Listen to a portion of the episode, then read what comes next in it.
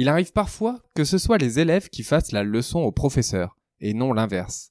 Et il y a une leçon que les élèves m'ont apprise et que j'aimerais vous partager aujourd'hui. Bonjour, je m'appelle Emmanuel et je suis le créateur d'Effet Eureka. Avec Effet Eureka, surmontez vos doutes et vos craintes et ayez le courage d'oser et l'énergie pour vous dépasser.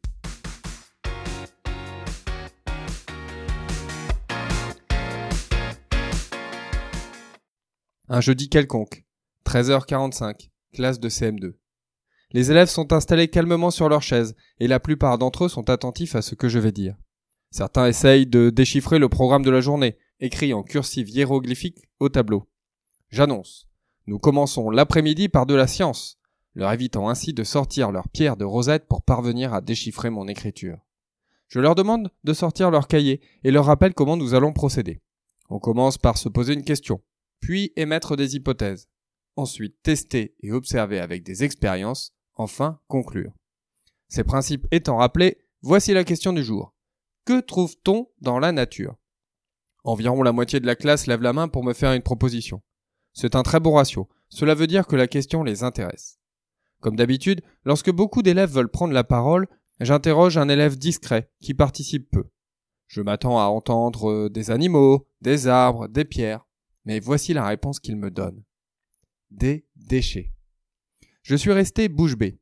Heureusement, j'ai pu reprendre le cours normal de la séance, interroger des enfants aux réponses plus classiques, puis grouper les réponses entre faune et flore, en n'oubliant pas de rajouter un élément que je n'avais pas prévu d'aborder aujourd'hui, activité humaine. Quelques semaines plus tard, situation identique. Vous connaissez la chanson maintenant Jeudi, 13h45, science, cahier, questions, hypothèses, expériences, conclusions et retour à la question. Pourquoi le niveau des océans augmente-t-il? Après avoir expliqué que ce n'était pas à cause de la fonte de la banquise, j'interroge un élève. C'est parce qu'on jette nos déchets dans la mer et à force ça monte. Pas mal comme idée. À 80 000 tonnes par an de déchets rejetés dans la mer, pas dans le monde non, rien que pour la France, j'imagine que je pouvais difficilement lui donner tort, même si je gardais cette statistique effrayante pour moi.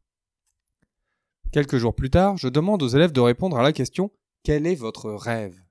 Parmi la ribambelle de futurs youtubeurs et autres Kylian Mbappé, un élève écrit Mon rêve, c'est un monde sans pollution.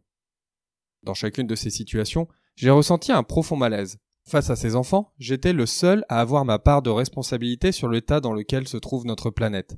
Je ne pouvais pas me complaire en me disant que, de toute façon, je faisais déjà plus que mon voisin, et que c'était déjà bien assez. Non.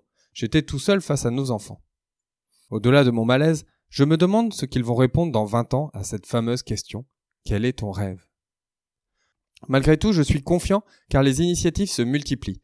Nous avons rencontré Cyr Duré cette semaine qui œuvre sur cette thématique et nous ferons lundi la rencontre de Jean-David Barr, cofondateur de We Do Good, la plateforme de crowdfunding qui vous permet d'investir dans des projets à impact positif.